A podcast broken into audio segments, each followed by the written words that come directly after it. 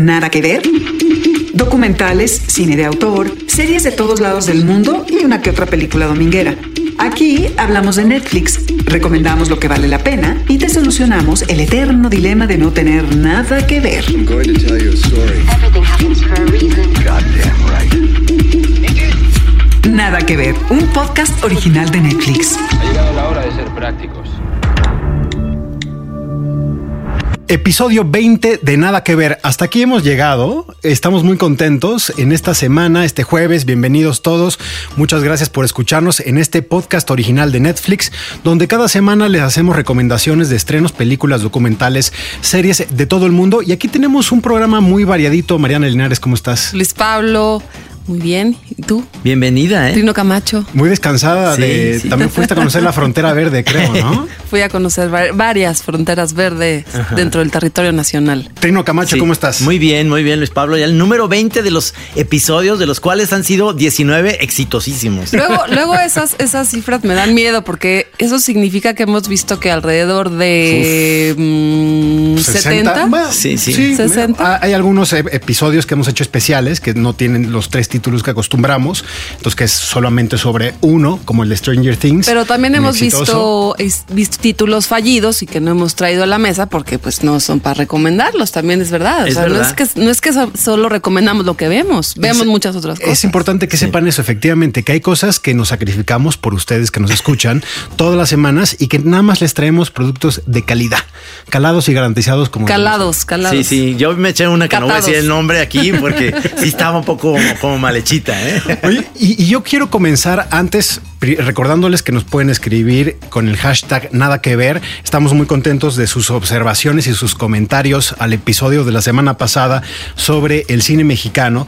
Y pues ahí estamos en las redes sociales, arroba, Trino Arroba Monero. Trino Monero, esa es- estoy yo, en todas, en Facebook, en Twitter y en Instagram. Y yo soy arroba Emelinares Cruz. Les agradezco que sí hayan contestado la pregunta ¿qué película mexicana es su favorita? No importa que no esté en la plataforma, ahora sí que las respuestas ha- sido de chile, mole y manteca, como bien quedó claro en el podcast de cine mexicano. La diversidad es la Sí, única regla en nuestro cine. Y a mí me pueden encontrar en arroba Luis Pablo B, principalmente en Twitter, que es ahí donde, donde me paso muchas horas del día discutiendo y platicando de series también.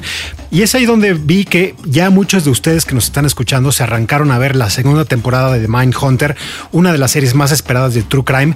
Vamos a arrancar con esa y eh, quédense porque tenemos varias joyitas. Una de ellas es un reportaje de Ricardo López Cordero que nos va a presentar pues también un viaje a la mente de una eh, asesina serial mexicana. Y hablando de misterio y asesinatos, nuestro segundo título también va un poco por ahí, nada más que nos va a llevar al Amazonas. Frontera Verde es una serie de ficción de ocho episodios, pues eh, hecha por Ciro Guerra, que eh, pues si nos escuchan, vamos, tenemos una entrevista con Ciro Guerra que para mí es una de las voces más interesantes del cine latinoamericano. Él firmó El abrazo de la serpiente y Pájaros de verano, que es de lo mejor que se ha hecho en el cine colombiano en los últimos años. Bueno, pues ¿qué les parece si arrancamos? Mindhunter, la segunda temporada, pues vemos a dos detectives que se, se, eh, pues se dedican a entrar en la mente de los criminales y deciden entrevistar o tienen la posibilidad de entrevistar a Charles Manson. Que eso supongo que si tú te dedicas a estudios criminales, pues esa es como eh, la graduación Ya, con no, honores, sí. exactamente, ¿no? Entonces, eso es algo que me encantó de la segunda temporada, pero eh, vamos a escuchar un poco de qué se trata esta segunda temporada de Mindhunter. Mindhunter, temporada 2. Dos agentes del FBI ayudados por una psicóloga entrevistan a asesinos seriales para conocer cómo funciona la mente criminal. January 1974. They just moved in two months prior. My partner and I were first on the scene. He was feeling for a light when something bumped him. That's when we found the little girl hanging from this pipe. Jesus. Esta serie se basa en los hechos y asesinos reales, retratados en un libro escrito por el exagente John Douglas y nos lleva a conocer los principios de las ciencias del comportamiento dentro del FBI. Found someone to take over who will be very good for the BSU. He wants to expand the unit and he intends to make our approach practice. Tell me, who's the one you want more than anything? Manson. I'll get you Manson. La segunda temporada de nueve episodios, estrenada el 16 de agosto en Netflix, se sitúa en los 80. Los agentes Ford y Tench, interpretados por Jonathan Groff y Holt McCallany, y la doctora Wendy, interpretada por Anna Torv, tienen más reconocimiento dentro del FBI y podrán llevar a cabo sus investigaciones abordando tres casos famosos de asesinatos en serie. We can't have tunnel vision, Holden. What evidence is there to suspect the Klan? Son, we've got 19 dead black children. You telling me that's a coincidence? La serie fue creada por Joe Penhall, guionista de la mayoría de los episodios, y es producida, entre otros, por David Fincher, quien también dirige varios de sus episodios. Una joya del género sobre psicología criminal y crímenes de la vida real. Mindhunter es una serie que se remonta a los orígenes de esa área que estudia eh, pues a los psicópatas o a los asesinos seriales. Y la primera temporada de David Fincher, que dirigía eh, pues estos, estos episodios, se dedicaba mucho, pues casi casi como le echaban a andar, nadie creía en ellos, se la pasaban en las calles. Y la segunda temporada me parece como el crecimiento de esa área. Es decir, han encontrado el respaldo del gobierno de Estados Unidos porque han visto que es muy importante, que hay asesinos que se están repitiendo en varias partes de Estados Unidos y ahora pues alguien ha creído en ellos, les ha, les ha dado mucho más presupuesto, pueden crecer un poco, pero eh, lo que podría ser algo muy positivo, que es cómo crece esta área, eh, pues se, se encuentra con problemas personales. Es el caso de Bill Tench, que a mí es un personaje que me encanta, este eh, detective como muy old school, con su corte de pelo horrible, pero Sí. me gusta el, el- el personaje, eh, es tan correcto, ¿no? No sé qué piensen ustedes. haciendo parrilla con su familia los fines de semana. A mí me parece que Mindhunter es de estas series clásicas donde detectives, policías, es decir, el FBI, necesita encontrar la verdad. Y nos encontramos a personajes que tienen una buena voluntad, tienen la intuición, la intención de encontrar la verdad a partir de preguntas de psicología, de adentrarse en la mente de los personajes en un asunto eso, muy clásico de, de detectives, encontrar eh, la parte criminal.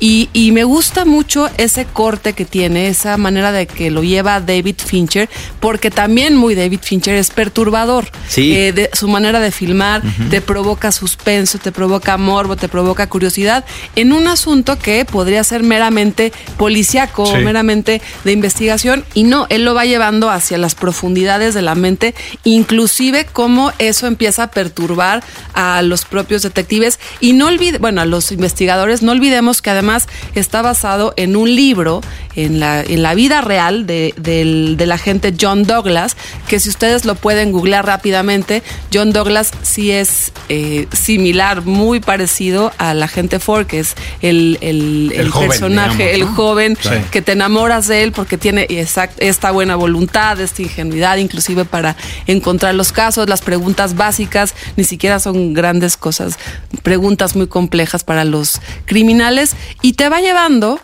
poco a poco. Uno tiene que ser paciente No, no, con esta serie de Es- ocho episodios, pero- porque en el primero queda establecido esto que decías tú, Luis Pablo, de que van a tener apoyo y muy poco a poco, Trino, te van revelando lo que necesitas saber de estas mentes criminales. Por supuesto, a mí es este encuentro a David Fincher en su mejor momento después de esta película que me encanta que es Zodiaco, que tiene esta parte también en la que no se resuelve si, si quién fue el, el verdadero asesino de esta, de esta de esta historia y hay una feliz coincidencia en este sentido usar al actor eh, a- a que hace a Charles Manson, que es el mismo que hace a Charles Manson en la película de Tarantino. Tarantino, así es. Entonces, de alguna manera siento que todos estos episodios tienen la mano de Fincher, que, que también está detrás de, por supuesto, eh, la, House of Cards. House of Cards, que es- tu- tuvo muchísimo éxito en, en Netflix.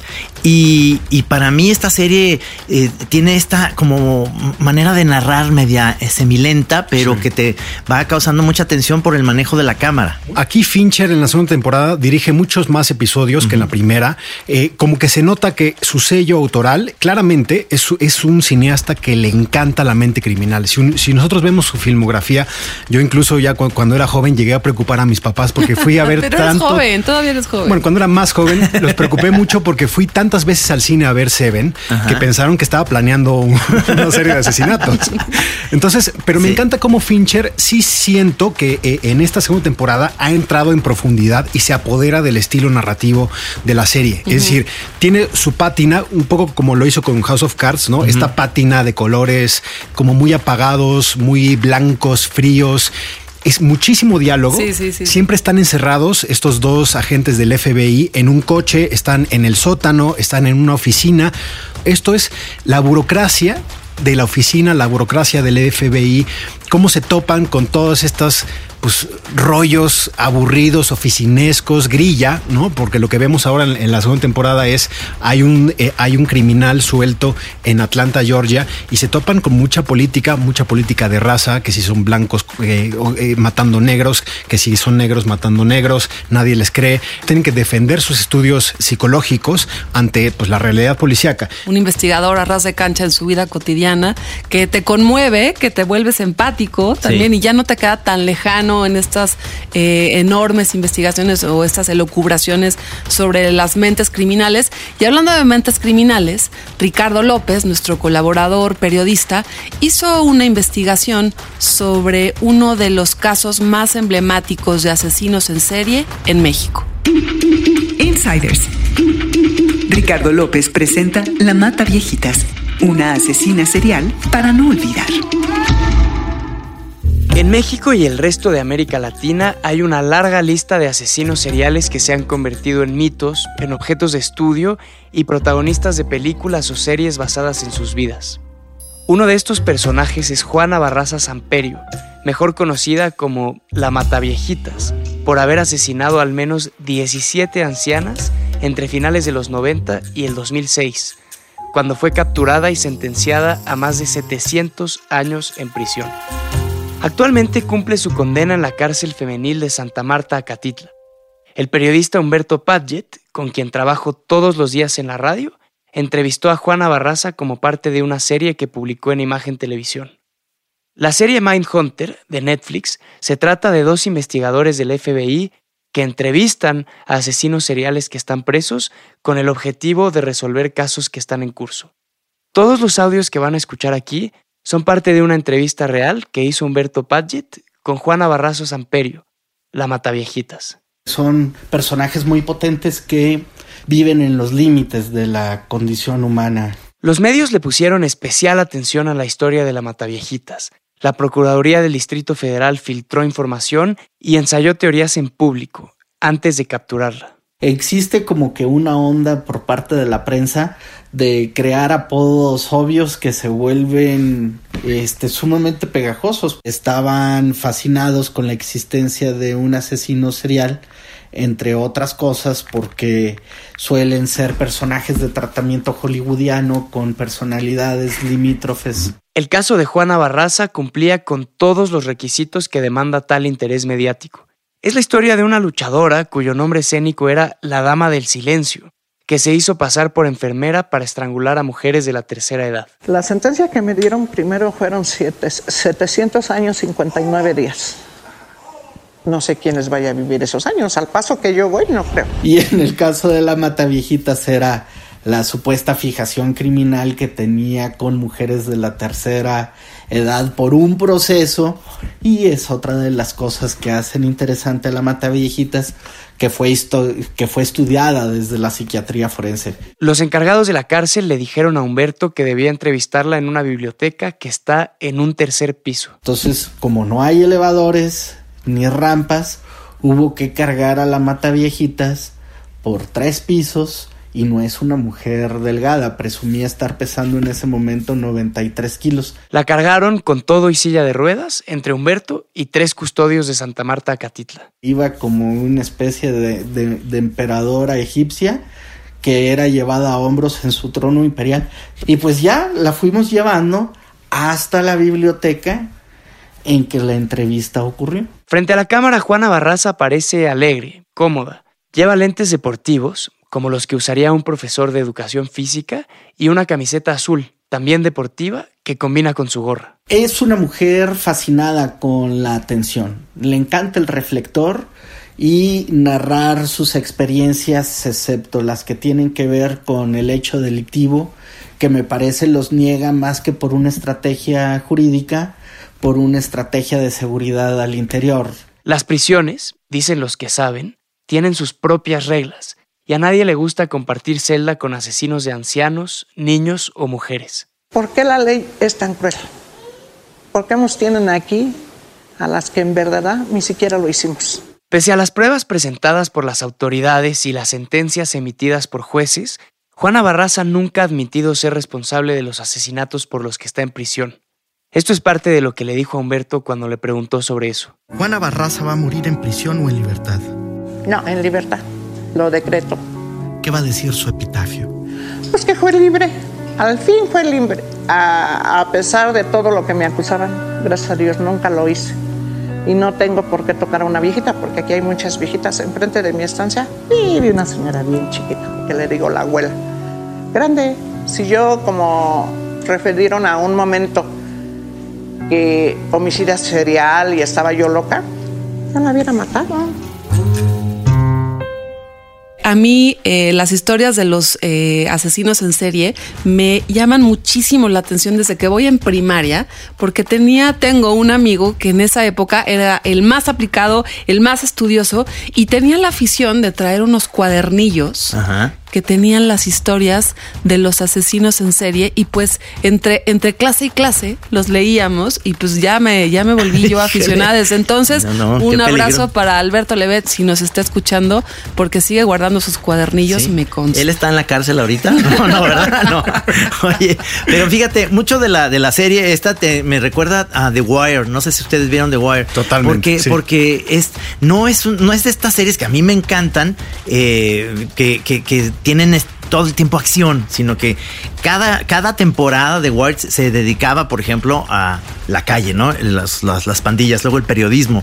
Esto precisamente tiene esta, esta serie, Mindhunter, que me encantó por eso, porque si ahora en esta nueva temporada Fincher hace esta aparición en más episodios, le va a dar para mí el levantón que necesitaba de la primera, ¿no? Y sobre todo, pues que le vas a llegar con esas ganas de, de interesarnos sobre las mentes criminales, que eso es Oye, y- y, maravilloso. pinta muy bien la ruta para la tercera temporada, ¿no? Sí. Es decir, porque empieza que tú no sabes muy bien a dónde vas con este asesino de Kansas y, y creo que por- así empieza, no Sí. es ningún spoiler, pero yo creo que va pintando a lo que vamos a ver en la tercera temporada y también pues el drama familiar de Bill Tench. Tómense el tiempo, concentración para ver Mindhunter, paciencia. paciencia y, y vayan apuntando también lo que va sucediendo con estas mentes criminales. Y un whisky.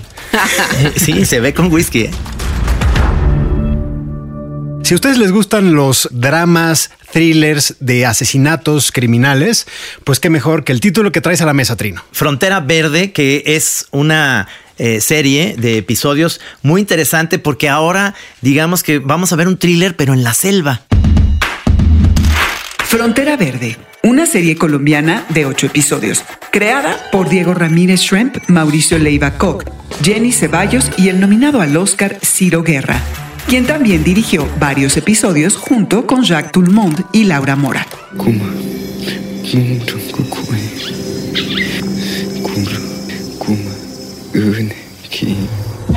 Es un thriller sobrenatural que sucede en la frontera entre Colombia y Brasil, en lo más profundo de la Amazonas. Allí, Elena, una detective de Bogotá, investiga cuatro feminicidios y cae en un laberinto plagado de magia, conspiraciones y secretos. Eso no lo hizo ningún indígena. Solamente un hombre blanco es así de sabio. ¿Quién? Un demonio. Llevo días estudiándote. Quiero que me enseñes a ver cómo tú ves. Yo no soy quien para darle sus secretos. Estrenada el 16 de agosto y protagonizada por Juana del Río, Nelson Camayo, Ángela Cano, entre otros, y los actores indígenas Antonio Bolívar y Miguel Ramos, quienes actuaron también en El abrazo de la serpiente, la película más aclamada de Ciro Guerra. Para mí la serie fue eh, un poquito abrumadora porque mm, obviamente eh, teniendo hijas, que tengo una de veintitantos años, y ver los feminicidios que hay, este, está muy bien hecha la, la- serie. Eh, son ocho episodios y la verdad vale mucho la pena este director Ciro Guerra eh, se me hace que la hace una muy buena interpretación, digamos, y, fi- y filma muy bien dentro de, de la frontera entre, entre Colombia y, Brasil, que es ahí donde está el Amazonas, y detectives y- y todo indígenas con una muy buena detective que tiene eh, esta, esto en la piel, que son eh, heridas de guerra, bueno, digamos así, este, muy, muy denso en ese sentido, ¿no? Ya lo decía Trino, o sea, Ciro Guerra, que para mí es uno de los cineastas eh, más importantes que hay ahorita en Latinoamérica, y además tuvimos la suerte de entrevistarlo por el estreno de Frontera Verde, y curioso, yo creo que, no sé si vieron El Abrazo de la Serpiente, que es como la película que lo lanzó como a la fama internacional, incluso fue nominado al Oscar por El Abrazo de la Serpiente, y creo que esta serie tiene mucho que ver con esa, eh, con esa primera película y con ese viaje a la selva. Esto es lo que nos dijo. Hola, un saludo a todos. Eh, yo soy Ciro Guerra y soy uno de los directores de Frontera Verde. Eh, me interesaba la, posibilidad de aproximarse al Amazonas con, de otra manera completamente diferente y con, con una historia completamente diferente, ¿no? esta es como poco persiguiendo la idea de que que realmente el Amazonas es, es, tan rico, tan complejo, que no cabe, que no se puede contar en un solo en una sola película, sino que caben miles de historias, caben, es, es un lugar que donde cabe el mundo de muchas maneras, entonces eh, es más esa idea, como de hacer algo muy diferente a lo que a lo que se ha hecho en el abrazo de la serpiente, digamos, con, ya esta es una historia, digamos, con elementos de género, con elementos fantásticos, eh, el policíaco, el noir, y está hablando de la Amazonía de hoy. Eh, obviamente tiene algunos, algunos puntos en común, obviamente eh, trabajamos con algunos de los actores del Abrazo de la Serpiente, por ejemplo, ya, ven Comigue, que, es, que, interpreta a Yuba, interpretó a Manduca en El Abrazo de la Serpiente, hay una pequeña aparición de don Antonio Bolívar, que interpretó a Caramacate Mayor, pero pues digamos, sí la idea es explorar la Amazonía desde una óptica completamente diferente un personaje de la serie Frontera Verde es el Amazonas. Es inconcebible esta historia en otro lugar porque justamente se le llama Frontera Verde a ese, a esa, pues sí, ese espacio invisible que está entre Colombia y Brasil y en donde suceden estos eh, asesinatos. Eh, una serie que, que tiene muchas capas, ¿no? Sí. En primera podría ser una serie de suspenso, una serie inclusive de terror, una serie que te, genera... De realismo mágico también. de realismo mágico. Nazis de nazis, pero donde hay una protagonista y eso yo creo que es muy muy importante, ¿no? Ciro nos pudo platicar sobre este asunto de Elena la investigadora, una protagonista muy importante. Existía mucho la idea de del personaje femenino, ¿no? Del personaje femenino encontrándose con esta eh, con este lugar que es un lugar femenino por excelencia dentro de la creencia amazónica eh, y cómo eh, de alguna manera ese lugar este ha sido dominado desde una perspectiva masculina durante tanto tiempo y cómo ella tiene que llegar a enfrentarse a eso de la misma manera en que la selva se está enfrentando con esa dominación es, un personaje que tiene muchas aristas, es un personaje que tiene un pasado, pues como, como, una, una buena antiheroína de cine negro, tiene un pasado y, tiene una, y es un personaje bastante atormentado, eh, que de alguna manera a través de este viaje va a encontrar parte de su redención los nativos que salen ahí, que son como los detectives, son, eh, digo, porque uno está acostumbrado a ver estas series o estas eh, películas del Amazonas en donde el peligro son las arañas gigantes, las, las eh, serpientes, etcétera. Y aquí te, aterriza una, una serie que te da esta posibilidad de adentrarnos a lo que es la realidad, ¿no? No es esta cosa hollywoodense en donde va Indiana Jones y, este, a buscar tesoros, es realmente las comunidades cómo van sorteando este tipo de situaciones de violencia y de, y de terror, ¿no? Yo creo que le acabas de dar en el blanco a lo que es Frontera Verde, esta serie de Ciro Guerra, en donde los indígenas o los pueblos originarios del Amazonas están eh, exhibidos, puestos tal cual en sus lenguas, en sus formas, en sus violencias también. No están romantizados, no están idealizados, eh, son verosímiles. Ahora sí que es como que a ras de cancha y es la virtud que tiene Ciro de haber tenido ya una experiencia previa en este lugar. Él fue a filmar ahí esta serie. ¿Y no les parece también que es interesantísimo cómo eh, tiene como cierto discurso muy, muy, muy actual sobre la amenaza que se está pendiendo sobre el Amazonas, lo que estamos viendo Sí. con el gobierno de Bolsonaro en Brasil. Exactamente. De cómo finalmente es un gran pulmón, no solamente para Brasil y esa zona de Sudamérica, sino para todo el mundo. Y está eh, pues entre varios intereses, como lo vemos en la serie, como pueden ser los madereros, el crimen organizado, el, el hombre blanco, que así como lo llaman los no contactados o estos pueblos originarios. También le preguntamos eso, de, de qué, qué tan importante es el cuidado del Amazonas y qué tanto se quería, eh, pues quería tocar esto en la serie, ¿no? esa ha sido la historia de, del Amazonas, ¿no? la historia de,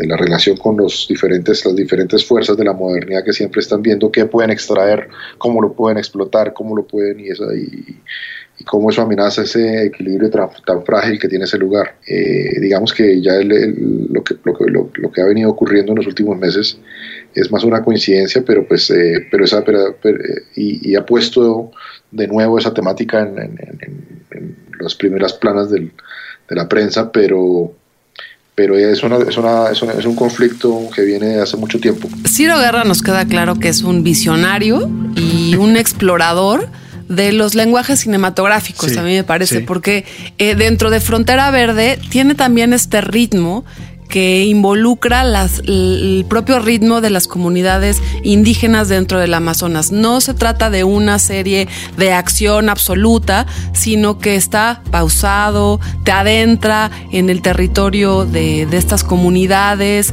Eh, la propia protagonista, Elena, de pronto se enfrenta con su propio origen indígena, Sí. pero desde lo contemporáneo, lo cual me encanta que pueda él experimentar eh, desde una chava urbana, pero indígena, pero tampoco sabe muy bien qué hacer con ambos lenguajes. Y eso es algo también muy contemporáneo. También es una impresión que me da Frontera Verde, es hiper latinoamericana. Es decir, podría ser una historia que se pudo haber hecho en la frontera aquí de Tapachulas con. Guatemala Ajá. o en la triple frontera con Paraguay, Argentina y Brasil. O es decir, hay una riqueza de, de conflictos. Por ejemplo, vemos a este policía que es la que le ayuda a la fiscal Poveda. Cómo hay estos roces entre la chava, ella que viene de la capital y pues llega a un pueblo súper pequeño. Cómo, se- cómo se pelea, choca frontalmente con el jefe de policía. El, el- aliado Reinaldo, que es un lugareño que se mueve un poco como en estas aguas de corrupción, pero quiere, quiere mejorar las cosas. Eh, yo creo que es- eso es una historia que se hace también súper eh, pues global. O si no global, sí podría entenderse o podría caber en la huella de toda Latinoamérica. Es totalmente, y además, este, lo que, lo que te digo que me, me molestaba de la serie, no porque estu- me molestaba, sino porque me dolía mucho, era esto de los feminicidios, que además eh, se da en toda Latinoamérica. Y eso también es una muy buena eh, presentación, digamos, en ese sentido, poner en la, eh, ahora sí en la mira eso, que es un, es un tema actual que puede pasar en cualquier parte de Latinoamérica, ¿no? Aquí en México, por supuesto. En el abrazo a la serpiente, digamos que estábamos hablando del, del Amazonas, eh, de lo que era, ¿no? De la antigüedad. Yo, yo, conociendo el Amazonas de hoy en día, pues me parecía que era el, escenario perfecto para, para, ese, para un género, para, una, para un, un, un noir de frontera, que es un género tan interesante precisamente porque trabaja, trabaja todo, es- to- cualquier frontera de cualquier lugar del, del mundo se puede identificar con eso, ¿no? Con, con, esa, con esa sensación entre fantasmagórica, tenebrosa que, que implica cada frontera.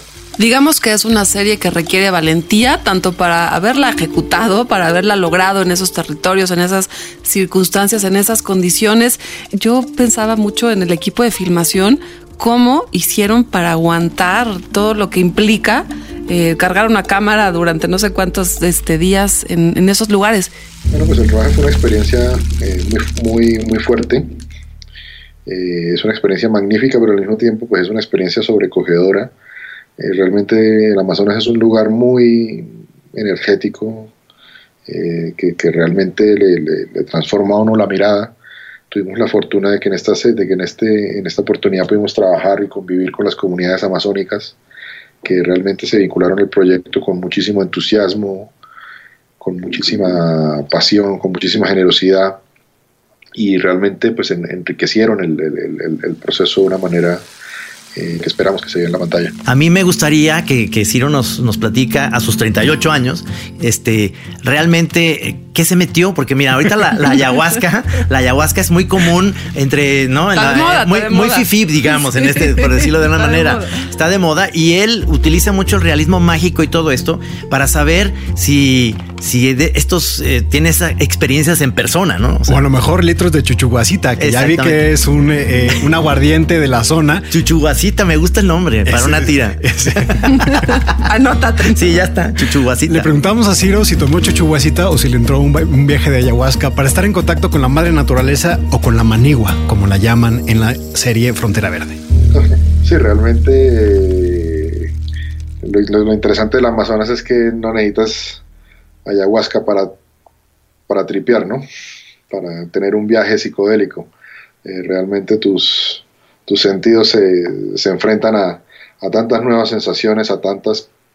eh, es tan intenso el, el- el proceso que, que realmente no, no- no necesitas drogas para, para cambiar tu percepción del mundo allá. Y para no dejar, nos daba curiosidad saber qué estaba viendo Ciro Guerra, este gran director colombiano. Eh, estoy viendo eh, cine latinoamericano.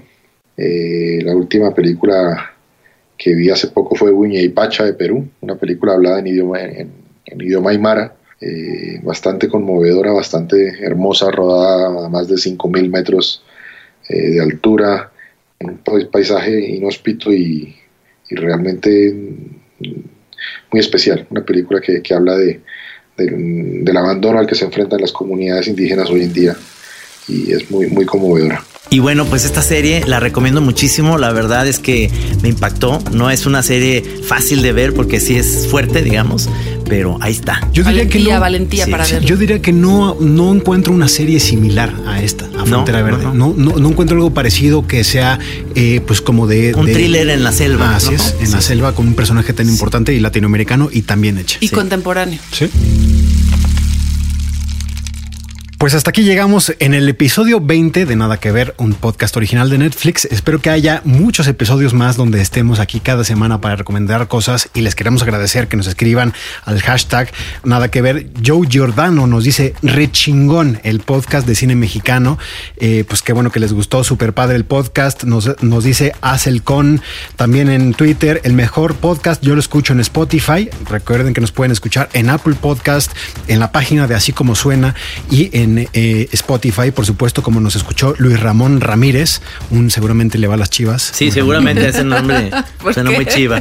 Y Diego Rivas nos dice, el cine mexicano es uno de los mejores. Qué recuerdos y sobre todo un legado y orgullo para el país.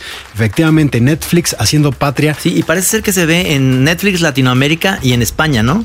Esto del cine mexicano, según eh, eh, leí, Así es, sí. porque en, eh, se quejaban mexicanos que viven en Estados Unidos, pero ahí no está. Pero si tú vives en España o en Latinoamérica, puedes ver todo este festival de cine mexicano. Recuerden escribirnos en las redes sociales, en el hashtag Nada que Ver, en nuestras cuentas de Twitter, Instagram y en Facebook, donde estamos muy pendientes de las sugerencias que ustedes nos hacen para que nunca falte algo que ver. Hasta la próxima. Cada semana, tres recomendaciones en una conversación de sobremesa. Nada que ver. Un podcast original de Netflix.